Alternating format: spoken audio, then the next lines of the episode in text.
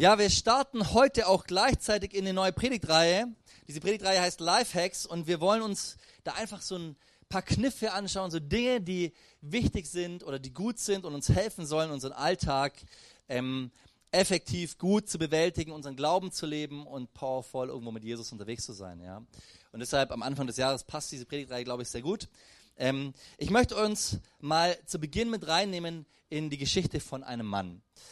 So, dieser Mann, er hat einen Sohn, der ist sehr schwer krank.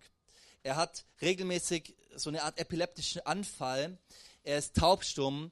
Er verletzt sich immer wieder. Er will sich umbringen. Es ist, der, dem Vater kommt so vor, wie wenn da immer eine äh, fremde Macht irgendwo von ihm Besitz ergreift. So ähnlich ist es. Und er ist richtig verzweifelt. Er ist total verzweifelt, wie es seinem Sohn geht. Er liebt seinen Sohn und hat dementsprechend schon alles Mögliche ausprobiert, ist zu allen möglichen Ärzten gegangen, zu irgendwelchen Priestern, zu sonst wem, einfach zu, zu allen, die irgendwo danach aussahen, dass sie ihm vielleicht hätten helfen können. So und eines Tages hört er dann von so einem, von so einem bekannten Wunderheiler, ja, und, ähm, und er fackelt nicht lang, er schnappt sich seinen Sohn, packt ihn ein und sie gehen zu diesem Wunderheiler.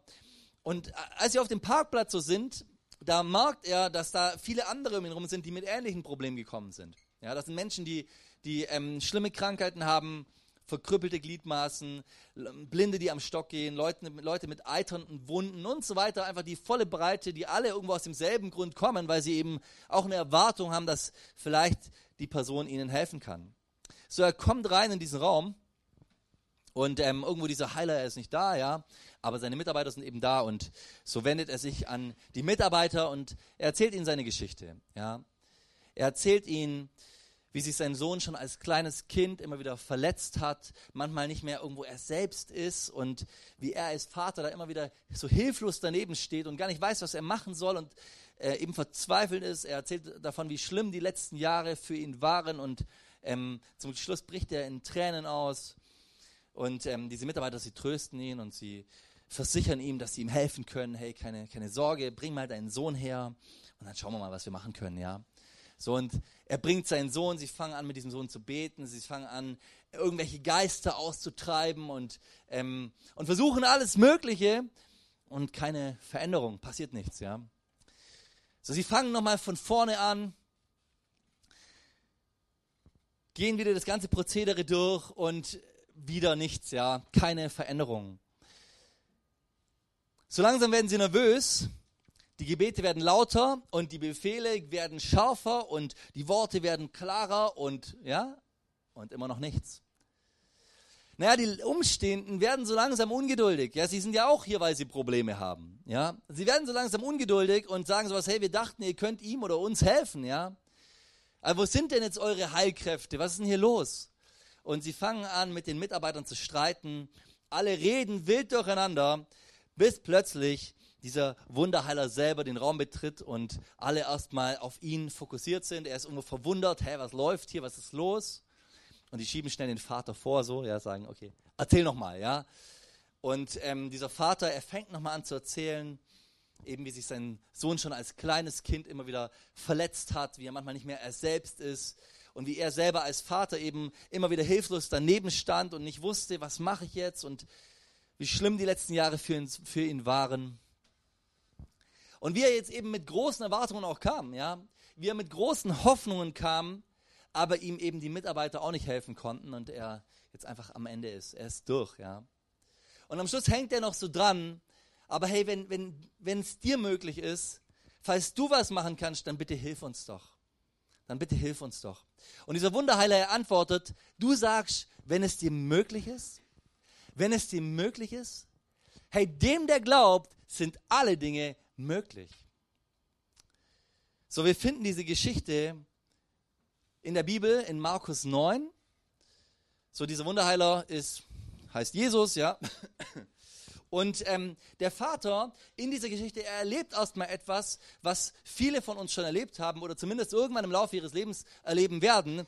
Er kommt mit großen Hoffnungen, mit großen Erwartungen zu Jesus, ja und er wird irgendwo enttäuscht. Es, es, es läuft nicht so, wie er sich vorgestellt hat.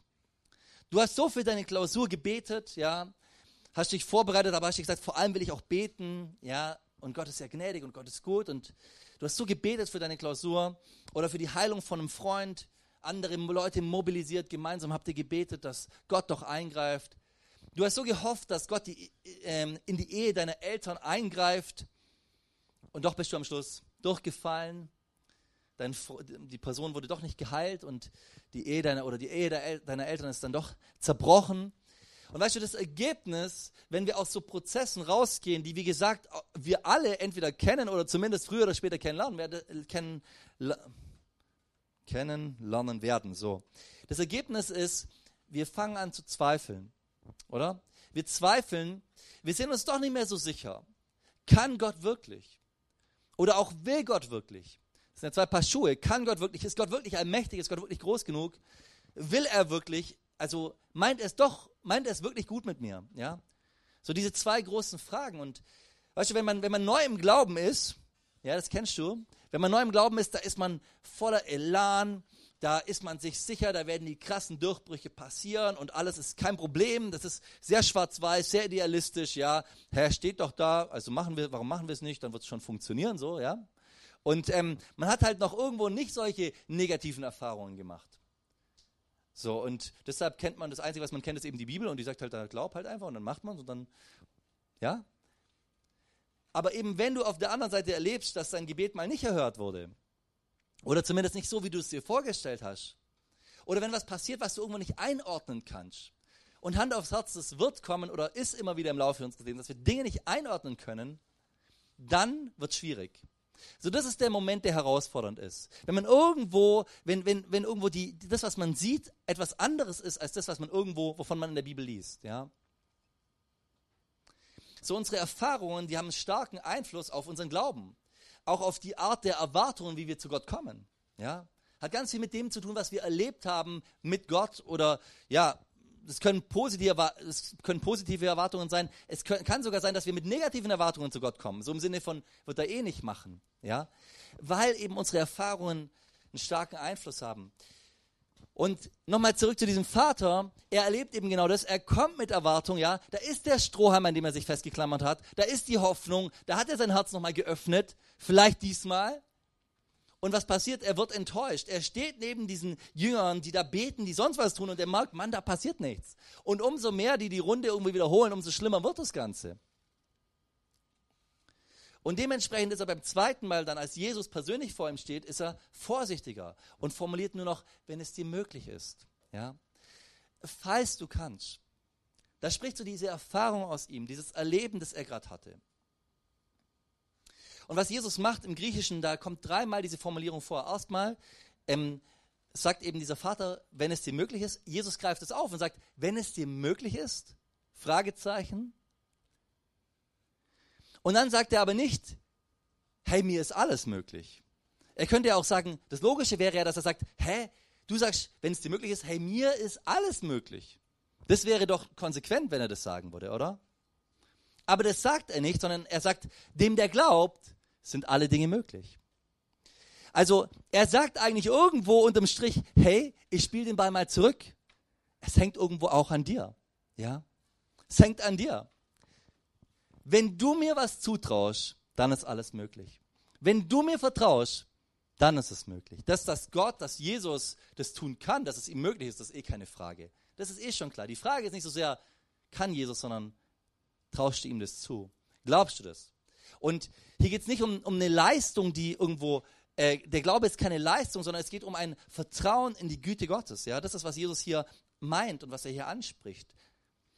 Und jetzt antwortet der Vater mit einem genialen Satz. Dieser Satz ist so genial, er hat es sogar zur Jahreslosung 2020 geschafft. Ja? Wow. Vielleicht kennst du ihn auch schon. Dieser Vater, er antwortet, er sagt, ich glaube, hilf meinem Unglauben.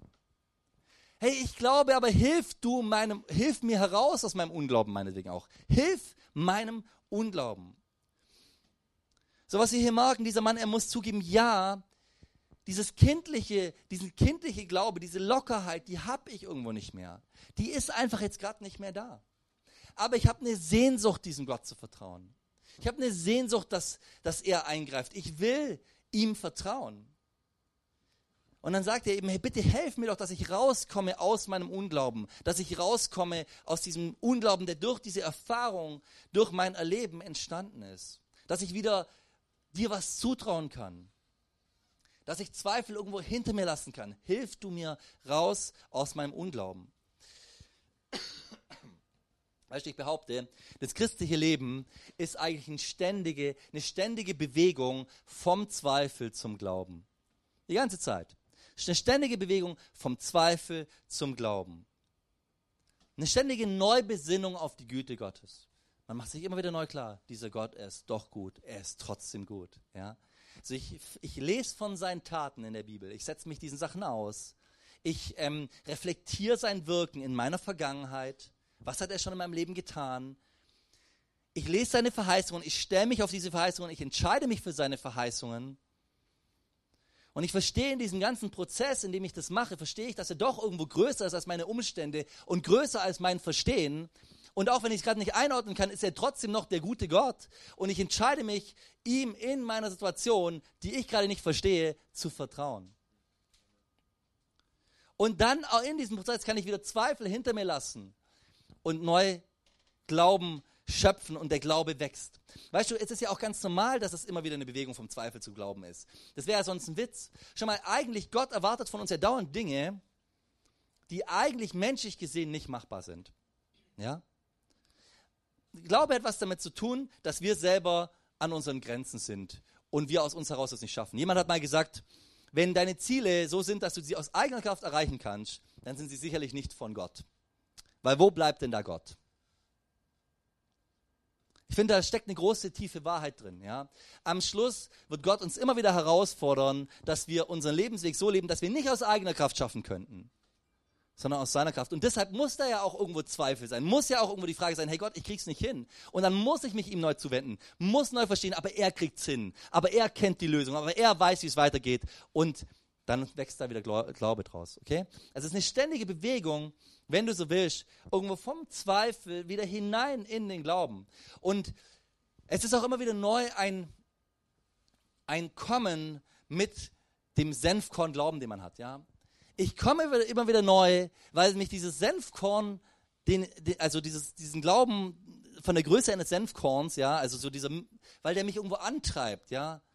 Ich komme immer wieder neu mit meinem Senfkorn an Glauben, wende mich an Gott aus dem heraus, gehe seinen Weg, manchmal mit schlotternden Knien, manchmal mit überhaupt nicht viel Sicherheit, mit überhaupt nicht der Sicherheit, es wird funktionieren und so weiter. Nein, ich, ich gehe diesen Weg, weil mein Senfkorn an Glaube mir sagt, du kannst diesem Gott vertrauen, auch wenn mein Gefühl was ganz anderes sagt.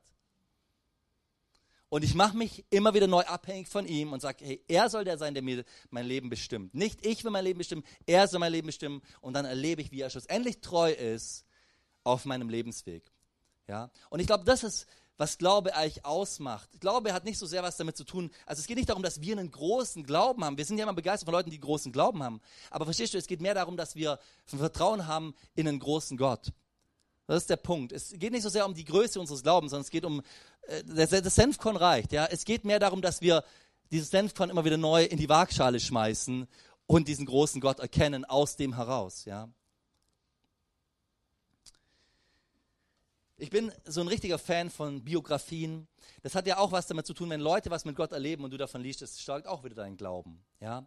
Und ich habe von einer Frau gelesen, sie heißt Esther Chang. Ich glaube, das ist am Schluss gar nicht ihr echter Name. Das ist so ein, ja, also, sie ist, äh, sie hat unter der, in der Untergrundkirche in Nordkorea gearbeitet, deshalb ist der Name eben verändert worden in diesem Buch. Aber sie ist Koreanerin, die aber in China, also sozusagen mit koreanischen Wurzeln, aber Chinesin. Ja? Also sie lebt in China, aber ihre Großeltern und so weiter kommen eigentlich aus Korea und sie lebt so in der Nähe von der nordkoreanischen Grenze. Viele Koreaner leben da. Und ihr Opa ist Christ. Und weil der Opa Christ ist, hat sie viele Probleme in ihrer Kindheit. Ja? Sie wird viel gemobbt, sie wird viel ausgelacht. Sie selber ist überhaupt nicht Christ. Ja? Und sie hasst den christlichen Glauben auch dafür, weil er irgendwo dafür verantwortlich ist, dass sie dauernd ein blödes Leben hat. Ja? Und sie will auch mit dem Ganzen nichts zu tun haben. Ihr Opa, er versucht, er versucht, schlussendlich, irgendwann stirbt der Mann, sie ist immer noch nicht gläubig, ja. Aber sie zieht irgendwann zu einer Verwandten von ihr und ähm, eine ältere Frau auch und die ist auch gläubig und sie sagt immer wieder, komm doch mal mit in den Gottesdienst, komm doch mal mit in den Gottesdienst. Und irgendwann lässt sich Esther, ich sag mal, beschwatzen und, und geht in diesen Gottesdienst und merkt, hey, doch, das, was ich mag, hier, das, was mein Opa mal gesagt hat und so weiter, das ist etwas, was ich mir eigentlich auch wünsche. Und in dem ganzen Prozess entscheidet sie sich, hey, ich will diesem Jesus nachfolgen. Und jetzt, ähm, China, zu dieser Zeit gab es vor allem Untergrundkirchen. Ja, das bedeutet, es war alles im Geheimen und so weiter. Und Gott redet zu ihr und sagt, geh zu den Nordkoreanern und erzähl ihnen von Jesus und fang an, ihnen zu dienen. So, sie hat aber so gar keine Lust drauf. Die Nordkoreaner, die kamen immer über die Grenze, Hunderttausende, ja, sehr verwahrlost, hatten ja nichts oder haben bis heute nichts in Nordkorea. Denen geht's dreckig, die haben nichts zu essen und Jobs haben sie eh keine. Ähm, und so kommen die immer wieder rüber und, und ja, und sie mag die nicht so gern, ja. Aber Gott lässt irgendwie nicht locker, sie sagt dann, nö, ich habe keinen Bock, sie geht auf so eine Insel, wo amerikanische Firmen sind, arbeitet da, aber Gott klopft immer wieder an ihr Herz und sagt, nein, ich wünsche mir, dass du unter diesen Nordkoreanern arbeitest. Und als sie zurückkommt, fängt sie an, ihr Haus zu öffnen und diese Geflüchteten, sie kommen zu ihr und bald kommen richtig viele, weil sich das rumspricht, hey, das ist irgendwo die, der, der Anlauf, die Anlaufstation, wenn du über die Grenze fliehst, ja. Und so kommen sie zu ihr ähm, und, und sie nimmt sie auf, versorgt sie. Ihr Haus ist jeden Tag voll. Sie schläft auch nicht mehr in ihrem, in ihrem eigenen Bett, weil das Bett voll belegt ist. Alles in ihrer Wohnung ist voll. Und der Sohn bekommt Läuse, er ist nur noch krank, er ist irgendwann richtig sauer auf die Mutter, sagt, hey, du hast die alle mehr lieb als mich. Und sie hat richtig da ihre Struggles mit der ganzen Situation. Manche von den Leuten sind so psychisch so labil und so durch dieses Regime so durch, dass sie, ja, dass sie irgendwo das gar nicht einordnen können und richtig böse sind. Und einmal ähm, schnappt sich im Wohnzimmer einer von denen, die sie aufgenommen hat, den Sohn, hält ihm ein Messer, Messer an den Hals und sagt, hey, wenn du mir nicht dein ganzes Geld gibst, dann werde ich ihn töten. Und sie gibt ihm ihr Geld und er verschwindet und so. Und in dem Ganzen ist auch noch die Geheimpolizei ihr auf den Fersen. Und ähm, sie ist manchmal richtig am Ende. Sie ist total fertig, sie wird krank und sie schreit in dem Ganzen zu Gott und irgendwo schenkt Gott neue Kraft, dass sie so die nächsten Schritte gehen kann. Und trotzdem erlebt sie, wie in dem Ganzen viele von den Flüchtlingen, die zu ihr kommen, sich bekehren. Viele bekehren sich, manche gehen auch irgendwann wieder eben zurück nach Nordkorea und, ähm, und Gott öffnet da eine neue Tür, weil sie von, von einer Freundin, die eben zurückging, die hat sie als Familienangehörige angegeben. Und wenn du in Nordkorea als Familienangehörige angegeben wurdest, dann bedeutet das, du kannst eben über die Grenze, Nordkorea ist darauf angewiesen, dass da irgendwelche Verwandten immer wieder eben auch wirtschaftlich da dadurch was ins Land bringen, ja. Und sie kann rein, ohne dass die Polizei irgendwie nach ihr schaut. Und ähm, das macht sie immer wieder, ähm, knüpft da Beziehungen und chinesische Firmen, da heuert sie an und die werden auf sie aufmerksam und engagieren sie schlussendlich als Repräsentantin in Nordchina, äh, Nordkorea, weil die wollen da Firmen eben in Nordkorea haben. Und sie ist halt irgendwo die, die sich auskennt mit der Zeit, ja. Und in dieser Zeit, sie betet viel und sie fängt an, so ein Hauskirchennetz in Nordkorea aufzubauen, besucht nachts immer die, die Familien nacheinander, predigt jede Nacht. Ähm, und, und viele Menschen kommen zum Glauben. Ähm, am Schluss hat sie so einen Kern von 25 Familien, denen sie wirklich voll vertraut, auf die sie setzt und die im Endeffekt ganz stark eben ja ihre Augen und Ohren so sind. Aber die Polizei ist, ist eben auf der Suche sozusagen nach ihr, ist irgendwie aufmerksam geworden, hey, da läuft irgendwas und sie beschatten sie und so. Und irgendwann wird sie erwischt, ihr ganzes Hauskirchennetz wird ausgehoben, viele von denen werden in irgendwelche Straflager ähm, geschickt, gefoltert, getötet, was auch immer. Sie wird erwischt und als Chinesin hat sie halt den Vorteil, dass sie, ja, ist halt ausländischer Staatsbürger. Naja, und sie wird sechs Wochen lang intensiv verhört. Jeden Tag kommt ein anderer, ähm, der ihr eine Lampe ins Gesicht hält und sie anschreit. Äh, und sie weiß halt ganz genau, die, die brauchen ihre Unterschrift. Die wollen doch, dass sie irgendwas unterschreibt. Und sie sagt, das mache ich nicht. Ich unterschreibe hier nicht irgendwie so ein Mist. Das stimmt einfach nicht. Ähm, und die weiß aber ganz genau, jeder von denen, der kommt, wenn sie nicht unterschreibt, werden die auch wieder Probleme haben mit dem Regime, weil die eigentlich dazu bringen müssen, dass sie unterschreibt. Ja? Und so ist das eine richtig schwierige Situation für sie. Und sie ist sich in dem Ganzen sicher, dass sie Nordkorea nie mehr verlassen wird. So sie ist sicher, ich bin da durch. Aber umso mehr gibt sie richtig Gas und ähm, fängt an, auch mit diesen Beamten über Jesus zu reden und sie sehr klar zu konfrontieren mit Jesus. So irgendwann wird sie dann freigelassen. Warum? Weil die Regierung einen Übersetzer sucht. Kommt eine chinesische Delegation und die brauchen so eine Art Vermittler, so einen Übersetzer. Ja? Und es kam, kam, kommt jetzt nicht sonderlich gut, wenn die total am Ende da irgendwie das übersetzt und so weiter. Also lassen sie das schnell frei und ähm, sie darf dann oder soll dann übersetzen und kommt nach einer langen Zeit wieder zurück nach China. Als sie zurückkommt nach China, wiegt sie noch die Hälfte, hat nur noch irgendwelche Lumpen an. Die Familie war sich sicher, sie ist tot. Ihr Mann hat jeden Tag an der Grenze gewartet, dass endlich der Sarg rübergeschickt wird. Ja. Und als sie nach wieder zu Hause ist, ist sie psychisch und physisch erstmal ein Wrack. Sie hat Albträume, sie ist dauernd krank. Ähm, aber bald nimmt sie wieder die Arbeit unter den Nordkoreanern auf. Wenn Leute kommen, nimmt sie sie wieder bei sich auf. Das Haus ist wieder voll. Aber es dauert auch da wieder nicht allzu lange. 2007 wird sie verhaftet und in ein chinesisches Gefängnis gesteckt und dann verurteilt und in ein richtiges Gefängnis gesteckt. Zweieinhalb Jahre Haft ähm, hat sie bekommen. Keiner weiß, wo sie ist auch wieder. Ja. Ähm, und so ist es eine schwierige Zeit für sie. Aber in den nächsten Wochen bekehren sich alle aus ihrer Zelle außer eine Person und sie fangen an, gemeinsam zu beten, auch für andere in diesem Gefängnis. Und mit der Zeit verändert sich die Kultur dieses Gefängnisses. Die Leute äh, denunzieren sich nicht mehr dauernd gegenseitig und die Wärter merken das und das ist für sie nicht cool, weil sie waren darauf angewiesen, dass sie sich dauernd gegenseitig verraten. Also haben sie sie nach zwei Monaten entlassen, haben gesagt, hey, aber du machst nie mehr sowas und haben sie entlassen. Ja. Ähm, und was macht sie? Sie kommt nach Hause und äh, sie, fängt, sie macht wieder weiter wie vorher. Ja. Sie fängt wieder an, unter den Nordkoreanern zu arbeiten. Die kommen wieder in ihr Haus und so. Und nach einigen Jahren wird sie wieder von der Polizei gesucht und sie weiß, wenn ich jetzt nochmal, Dankeschön, höre ich mich so schlimm an, okay. Hm. Hm. Wenn ich jetzt nochmal erwischt werde, dann werde ich wahrscheinlich die Todesstrafe bekommen. Deshalb ähm, flieht sie mit ihrer Familie, verlässt das Land und arbeitet jetzt eben aus dem Ausland weiter unter Nordkoreanern. Aber weißt du, ich dachte mir so, hey, das ist ein Leben voller Glauben. Ja? Da ist nicht eine Person, die nie Ängste hat oder die nie Schwierigkeiten hat oder wo alles nur Wolke 7 ist, sondern da ist eine Person, die sich in ihren Tiefen und in ihren Höhen festgemacht hat an diesem Gott, nach seinem Willen sucht, fragt, was er will und diesen Weg geht in ihrer Schwachheit. Okay? Das ist, das ist was Glaube irgendwo ausmacht. Ja? Und vielleicht noch eine ganz wichtige Sache. Glaube, ist Glaube eine Gabe oder ist Glaube eine Aufgabe? Ist Glaube eine Gabe oder ist Glaube eine Aufgabe? Also ist Glaube etwas, wo irgendwann uns liegt oder liegt es an Gott? Und ich würde mal sagen, zuerst mal ist Glaube eine Gabe. Okay?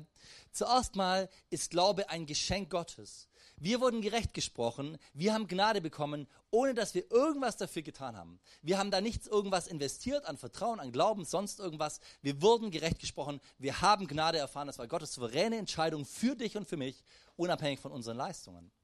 Und Gott hat sich uns offenbart und wir können ihm vertrauen, wenn wir ehrlich sind. Wir können ihm vertrauen. Warum? Weil Gott sich irgendwo uns gezeigt hat.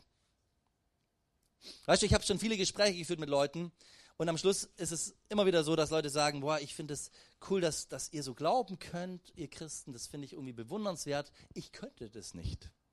Kennt ihr das? Ich könnte das nicht. Und ich sage den Leuten immer, natürlich kannst du das nicht. Weil das erstmal etwas ist, wo Gott auf dich zutreten muss. Ich kann ja niemandem vertrauen, den ich nicht kenne, mit dem ich, von dem ich gar nichts weiß. Ja? Also Vertrauen ist erstmal das, was Gott irgendwo, Gott schießt uns was vor. Wir werden von ihm angesprochen. Wir werden in die Beziehung zu ihm eingeladen. Wie gesagt, das geschieht alles ohne jede menschliche Leistung. Es ist allein Gott, der alles leistet und alles geleistet hat. Ja? So Glaube ist erstmal eine Gabe, dafür können wir nichts tun, das können wir nicht aus uns heraus produzieren. Aber, und das ist wichtig, eine Gabe Gottes ist auch immer eine Aufgabe. Ja? Alles, was Gott uns schenkt, wird auch immer zur Aufgabe, dass wir damit umgehen, dass wir daraus was machen. Und ähm, somit ist Glaube auch natürlich, das merken wir ja auch in der Bibel, ist eben nicht nur eine Gabe, sondern ist schon auch eine Aufgabe. Ja? Also, was unsere Aufgabe ist, was Glaube im Grunde als Aufgabe ausmacht, ist, dass wir die Aufgabe haben, ihm treu zu bleiben. Wir haben die Aufgabe, ihm treu zu bleiben. Wir haben die Aufgabe, an ihm festzuhalten. Wir haben die Aufgabe, zu vertrauen, dass er unter Kontrolle ist. So, das ist, was wir als Aufgabe, was, was unseren Glauben ausmachen soll. Nämlich trotz, also trotz irgendwelchen Herausforderungen, trotz Schwierigkeiten, dass wir an ihm festhalten und sagen, ich will glauben. Ich will mich drauf stellen. Ich will dir treu sein. So, das tun wir, indem wir, indem wir die Beziehung zu ihm zuerst mal pflegen. Ja, das Allerwichtigste. Ich sag dir, das ist erstmal entscheidend, dass wir immer wieder in die Arme des Vaters laufen. Das macht Glauben aus. die Frage, wohin gehe ich? Wem vertraue ich?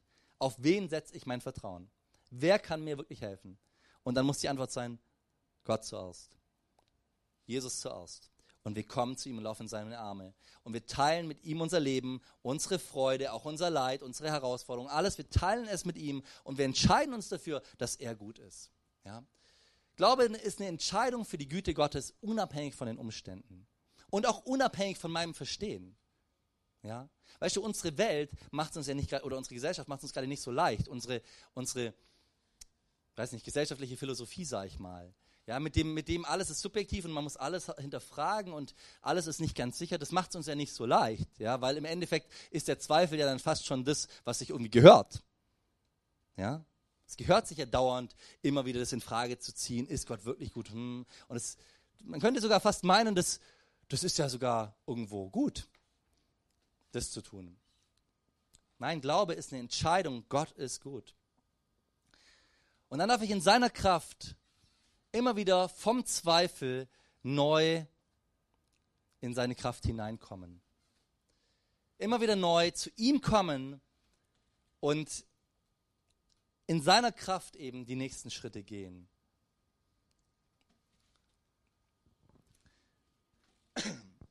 Weißt du, ich habe einfach gemerkt im Laufe der Zeit, es gibt viele Menschen, die schreien auf Glaube, Glaube, Glaube. Aber ich bin begeistert von denen, die einfach treu sind. Und ich habe das Gefühl, die, das sind eigentlich die eigentlichen Glaubenshelden. Nicht die, die nie Zweifel haben, nicht die, die sich nie schwer tun, sondern die, die dranbleiben und festhalten und weitergehen und immer wieder neu zu neuen Erkenntnissen kommen und Gott größer wird in ihren Augen. Ähm, ich bin gerade wieder so am, am Narnia lesen. Narnia ist ja so, viele kennen die Filme. Diese Narnia-Filme ist ja so eine Art Märchen, so eine Kindergeschichte. Ja, es gibt drei Folgen. Insgesamt sind sieben Filme. Äh, nein, andersrum. Insgesamt sind sieben Bücher, dass du Bescheid weißt. Also wenn du sagst, du hast alle Filme gesehen, da gibt es noch die ganzen Bücher, die du noch nicht kennst. Aber Vielleicht ganz kurz, es, in diesen Büchern geht es um eine Person, sie heißt Lucy, also es geht um viele Personen, aber eine von denen heißt Lucy. Und Lucy, sie kommt in eine neue Welt und diese Welt ist ein, so ein, ich sag mal ein König, ja, und dieser König heißt Aslan. Aslan, C.S. Lewis ist so, der tut symbolisch ganz viel so, ähm, da steckt ganz viel Symbolik dahinter immer. Aslan steht für Jesus, ja, für diesen absolut reinen, absolut allmächtigen, ehrfürchtigen Gott. Und ähm, und Lucy ist, ist, eine ganze Weile in dieser Welt. In Narnia geht dann wieder zurück in ihre Welt und in ihrer Welt wächst sie, wird erwachsen, wird größer.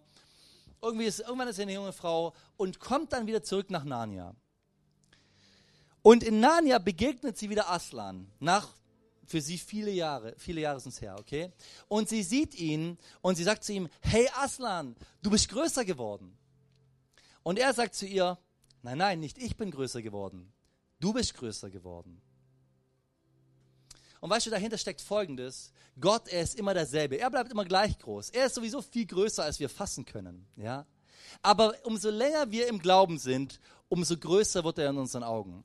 Umso mehr erleben wir mit ihm. Umso mehr Kämpfe kämpfen wir gemeinsam mit ihm durch. Umso mehr Erfahrungen machen wir mit ihm. Umso mehr haben wir immer wieder neu vom Zweifeln, sind wir zum Glauben gekommen. Und und er wird größer in unseren Augen. Und schau mal, das ist was ich uns so wünsche, auch in diesem Jahr, dass Gott größer wird in unseren Augen, dass wir ihm Neues zutrauen, dass wir auch die Punkte angehen, wo wir immer wieder uns dran vorbeigemogelt haben vielleicht, weil wir irgendwie gesagt haben, boah, ich weiß nicht, ob das funktioniert. Darf ich ihm wirklich diesen, diesen Bereich meines Herzens geben? Will, darf ich wirklich, will ich wirklich diesen Schritt gehen? Wird er mir da wirklich helfen? Und dann zu sagen, ja, ich will es versuchen. Ich will dieses Risiko eingehen. Ich will glauben und Glaubensschritte dementsprechend machen. Und ich will dich ermutigen, dich in diesem Jahr dein, also in deinen Glauben zu investieren. Ja, in deinen Glauben zu investieren, deine Grenzen zu erweitern und Gott zu vertrauen. Und weißt du, diese Jahreslosung, die passt auch sehr gut zu unserer Gemeindesituation. Ja, so in diesem Jahr werden manche neue Sachen auf uns warten. Ja, jetzt ist der erste Gottesdienst, viele sind noch weg, aber jetzt die letzten Monate, da waren wir richtig voll in unseren Gottesdiensten. Und in diesem Jahr werden wir ähm, nächste Schritte gehen, auch in neue Räumlichkeiten gehen. Und das ist natürlich auch ein gro großer Glaubensschritt. Aber weißt du, wir sind doch davon überzeugt, dass Gott gut ist, dass Gott mit uns ist. Und ich freue mich richtig drauf auf all das, was in diesem Jahr auf uns als Gemeinde wartet. Ich, ich, ich freue mich drauf auf das, was auf dich wartet. Und ich sage dir was, Gott hat Gutes vor. Gott will mit uns gute Schritte gehen. Gott will uns herausfordern. Bleib nicht da stehen, wo du heute bist, sondern sei jemand, der sich von Gott beschenken lassen will und sagen will, ja, ich mache mich fest an ihm und weiter geht's. Lass uns mal gemeinsam aufstehen. Ich bin am Ende meiner Predigt und ich möchte uns noch einfach kurz ein paar Fragen stellen, die uns einfach mal herausfordern dürfen. Vielleicht schließen wir mal kurz die Augen und so die erste Frage, die ich habe, ist jemand hier, der sagt, hey, ich, ich kenne diesen Jesus eigentlich noch gar nicht, aber ich habe heute gemerkt, ja, ich will so einen Schritt auf ihn zumachen, ich will ihm irgendwo mein Herz öffnen und ich will Vertrauen investieren. Ähm, er hat heute mich angesprochen und dann darf ich dich mal kurz melden, so vor Gott und vor dir, dass, dass er irgendwo merkt, hier bin ich oder hier bist du. Gibt es jemanden, der das heute machen will?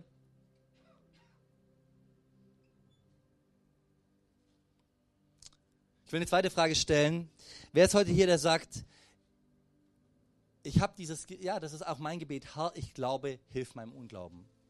Und wenn du heute hier bist und du sagst, ja, ich will heute das genau zu Gott sagen, ich glaube, ich will dir glauben, helf du mir heraus aus meinem Unglauben. Da sind gewisse Situationen vielleicht, konkrete Dinge, wo du drin stehst, wo du davor stehst, an die du denkst, wo du sagst, hey, ich brauche Glaube.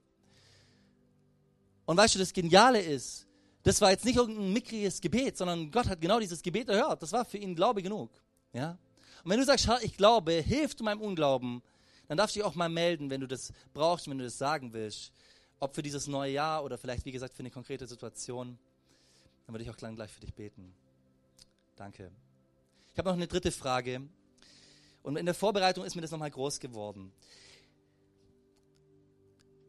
Wer ist hier, der sagt, hey, ich merke heute auch irgendwo, vielleicht auch durch diese Geschichte von Esther, Gott ruft mich in eine konkrete Aufgabe hinein. Gott ruft mich vielleicht auch in die Mission, in einen neuen Job, keine Ahnung, auf ein ganz neues Feld deines Lebens. Und vielleicht war das bisher so, dass du das in deinem Kopf hattest, aber du, ja, du, du bist diesen Schritt noch nicht gegangen. Oder vielleicht hat Gott heute das auch ganz neu auf dein Herz gelegt. Aber wenn du hier bist und du magst, hey, das sind Dinge, die Gott mir aufs Herz legt und ich, und ich ähm, möchte ihm mal hier zeigen, hier bin ich und ich will die nächsten Schritte gehen, dann da, also, ja, wann auch immer das sein wird, aber ich will bereit sein dafür, dass Gott mit mir diese Schritte gehen kann. Dann darfst du dich auch mal melden, wenn du so Sachen hast, wo du magst, ja, das, das, das, das gilt für mich. Dankeschön. Jesus, ich danke dir. Ich danke dir, dass du kamst in diese Welt, normale Menschen berufen hast. Menschen wie uns, Menschen wie so eine Esther, Menschen wie die Jünger, normale Menschen. Und danke, dass du uns einen Glaubensvorschuss gegeben hast, Herr. Danke, dass du deine Liebe, deine Güte erwiesen hast am Kreuz und in so vielen Situationen auch in unserem Leben, wenn wir ehrlich sind. Und helf uns, dass wir immer wieder neu von unseren Zweifeln hineinkommen in Glauben dass wir immer wieder neu an diesem Punkt sind, wo wir sagen, ja Gott, ich will dir was zutrauen. Und danke, dass du uns meinst. Du meinst nicht sonst wen und du brauchst nicht sonst was für Glauben sein. Du brauchst Menschen, die sich festmachen an dir. Helf uns dabei. Lass uns die nächsten Schritte gehen. Ha, wir wollen Glaubenshelden sein und wir wollen in diesem Jahr unsere Grenzen erweitern. Gebrauch du uns, Herr. Amen. Amen. Lass uns im nächsten Lied nochmal uns ausrichten. Uns ausrichten auf diesen Gott, Erkenntnis Gottes bekommen, ihn sehen, ihn anbeten, ihm zurufen, Dinge bekennen und ihn groß machen. Musik